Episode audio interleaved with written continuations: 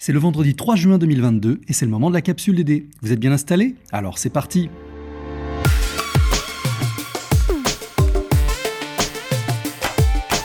La capsule DD podcast de la direction du développement durable d'Unilassal.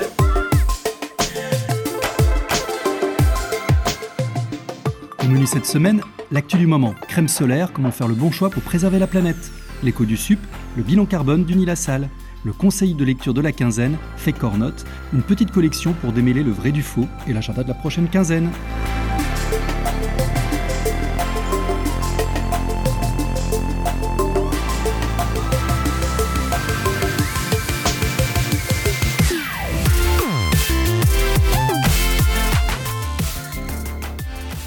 Le printemps est bien entamé et la météo nous permet déjà de profiter d'un beau soleil d'été.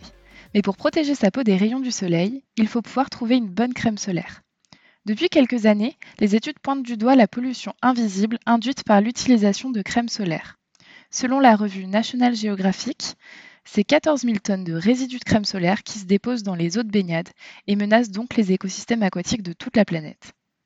Messica Revel, enseignante chercheuse en écotoxicologie à l'école Unilassal Rennes, nous a expliqué quel était le problème. En quoi les crèmes solaires menacent les milieux aquatiques? Alors, les milieux aquatiques sont soumis à plusieurs pressions environnementales, donc l'acidification, l'augmentation de la température, et aussi la dispersion des, polluants, notamment à partir euh, des, crèmes solaires qui sont faites euh, à partir de filtres chimiques. Donc, ça veut dire qu'elles euh, contiennent des, des composés qui vont permettre d'absorber les filtres UV, euh, et en fait, ces composés peuvent ensuite, pour les crèmes solaires, si vous vous baignez, elles vont pouvoir être dispersées dans l'eau et être absorbées aussi par les animaux présents. Donc par exemple les poissons, euh, les moules qui filtrent beaucoup d'eau, et également les coraux. Et il y a des études qui ont montré qu'il pouvait y avoir des effets euh, négatifs euh, sur ces organismes-là. Donc par exemple sur la reproduction, sur le développement aussi des jeunes. Et au niveau des coraux, il peut y avoir du blanchiment. Donc le blanchiment, c'est quand les, les coraux qui sont des animaux qui vivent en symbiose avec une microalgue, c'est quand cette microalgue meurt. Du coup, ils vont devenir blanchâtres et ils vont être plus sensibles à d'autres stress environnementaux et du coup, ils vont pouvoir potentiellement mourir. Donc ça, c'est la, principale menace. Il faut savoir aussi que euh, les crèmes solaires contiennent euh, différents composés euh, chimiques qui peuvent aussi être nocifs pour les, pour les humains. Par exemple, elles contiennent différents perturbateurs endocriniens. Mais alors, quels sont les critères à retenir pour bien choisir sa crème solaire? Alors, si vous avez une crème solaire déjà euh, chez vous et que vous voulez essayer de la garder, euh, je vous conseille euh, de, taper la marque en fait sur le site UFC Que Choisir parce qu'ils permettent un petit peu de décrypter les composés qui peuvent être quand même difficiles à, à, comprendre pour des novices. En fait, il faut regarder si elles contiennent du parabène, des nanoparticules ou d'autres composés chimiques. Si vous achetez une nouvelle crème, l'idéal c'est d'avoir une crème qui contient un filtre minéral d'origine naturelle, donc le plus souvent, ce sont des crèmes bio. Euh, pour les labels, euh, vous avez le label Ecocer Cosmo qui euh, va garantir donc que euh, ces, crèmes solaires ne contiennent pas de parfums de synthèse, de nanoparticules ou de composés chimiques. On a des marques françaises hein, qui, sont labellisées. Et vous avez aussi un autre label qui s'appelle le label Nordic Swan, qui est un label lui scandinave et qui permet de, de, garantir que la crème en fait va avoir peu d'impact sur l'environnement, que ce soit au niveau de la substance, mais aussi au niveau de l'emballage qui doit être recyclé, recyclable par exemple. Merci Messica pour cette présentation éclairante. Si vous avez envie d'aller plus loin, nous avons mis quelques liens sur le site de la capsule.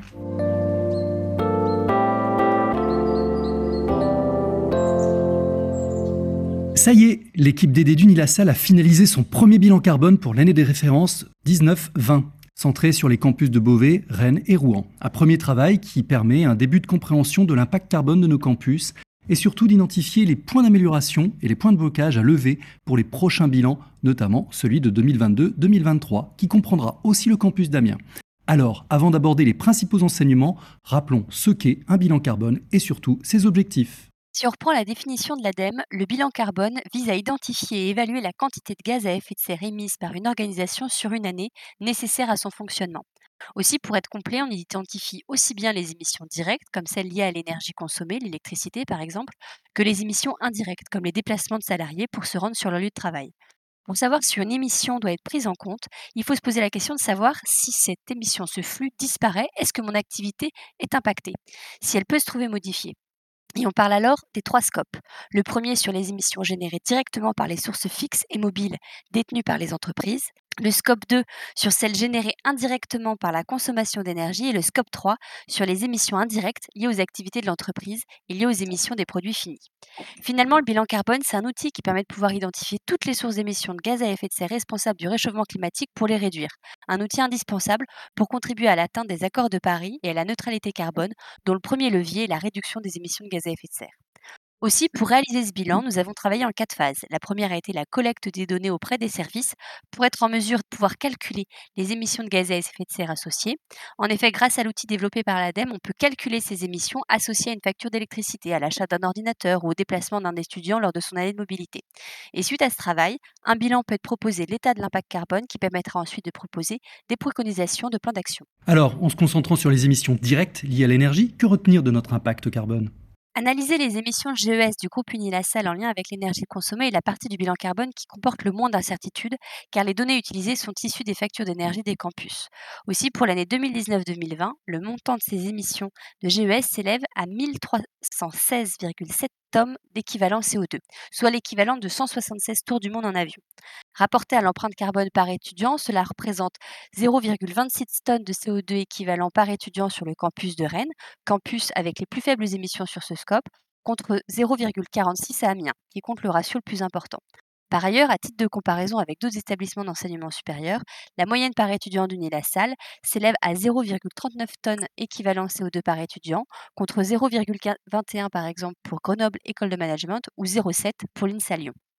Une autre donnée intéressante groupe à partager est celle relative à l'impact numérique lié au courrier électronique. On estime en effet que celle-ci est de 203,9 tonnes équivalent CO2 pour une année universitaire. À titre de comparaison, et pour avoir en tête des ordres de grandeur, la consommation d'électricité sur le campus de Beauvais est de 209 tonnes équivalent CO2. Et sinon, quels sont les autres postes d'émission pour lesquels des données ont pu être collectées?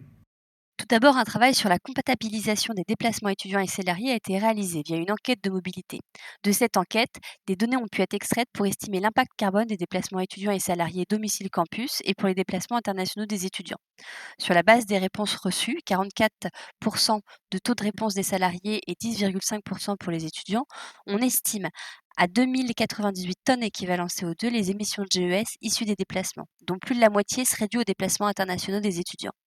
Autres postes d'émission pour lesquels des données ont pu être collectées, ce sont les immobilisations, qui concernent les bâtiments et les produits informatiques, qui elles s'élèvent à 1464 tonnes équivalent CO2, soit légèrement plus que les émissions relatives à l'énergie. Et donc, grâce à ce premier bilan carbone, des recommandations et des plans d'action peuvent être définis et mis en œuvre?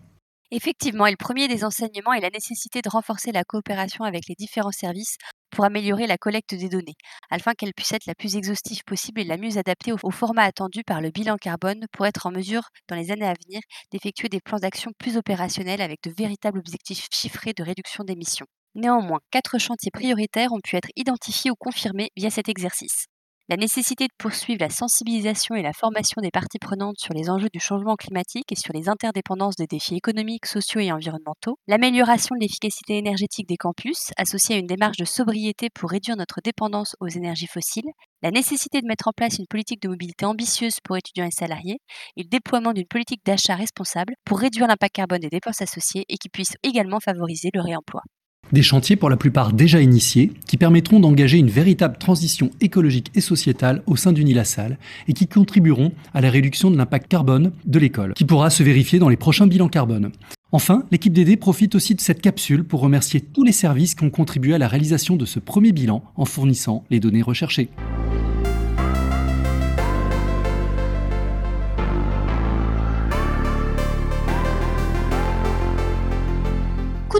Sur Fake or Not, une collection de livres qui décrypte les enjeux environnementaux qui font débat.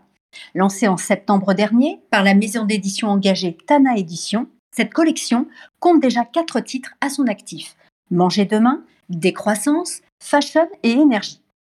Pour Souyapa Amier, directrice éditoriale chez Tana Édition, ces livres proposent une boîte à outils pour aiguiller l'esprit critique et identifier les conséquences de nos modes de vie et de consommation sur l'environnement. Chaque livre donne ainsi la parole à des experts, chercheurs et scientifiques pour déconstruire les fake news liées à l'environnement et l'écologie. Les auteurs nous partagent les grands indicateurs, les ordres de grandeur et les courbes qui ont du sens. Ils simplifient, résument, connectent les données et les chiffres fondamentaux pour partager l'état réel du monde. Le tout avec une mise en page mêlant les codes de l'édition et ceux des médias numériques. Un mode de lecture qui devrait trouver un écho positif auprès des jeunes, sur qui repose le défi écologique. Fake or Not, c'est la petite collection pour penser l'avenir de notre planète, agir à son échelle et s'engager pour un futur désirable. Prochain titre à découvrir dans les mois à venir, Climat et déchets. Tout un programme.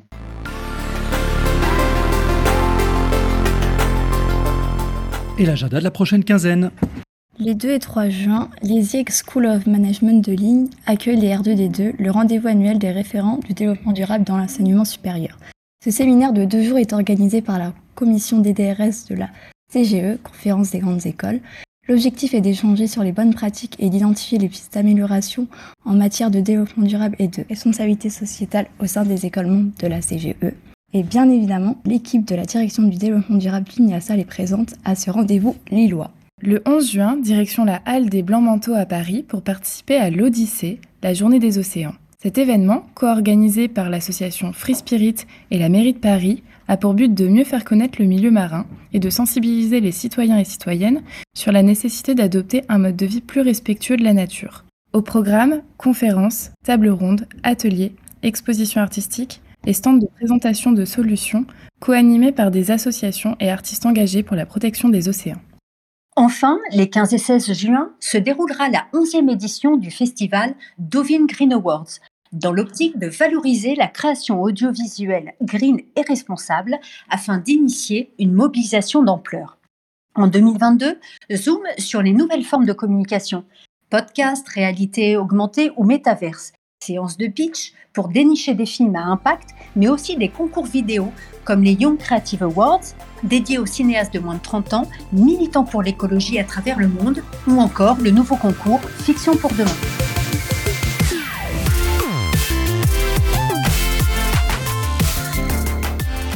Et voilà, la capsule DD d'Unilassal, c'est fini pour aujourd'hui. On espère que ça vous a plu. N'hésitez pas à nous partager vos courriers enthousiastes, vos propositions de thèmes et vos suggestions d'amélioration à l'adresse capsuledD.unilassal.fr. Merci pour votre écoute et pour vos choix de lecture éclairés en faveur du développement durable. On se retrouve dans 15 jours pour la dernière capsule de l'année. Et d'ici là, vous pouvez méditer cette pensée attribuée à l'anthropologue américaine Margaret Mead. Ne doutez jamais qu'un petit groupe d'individus conscients et engagés puisse changer le monde. C'est même de cette façon que cela s'est toujours produit.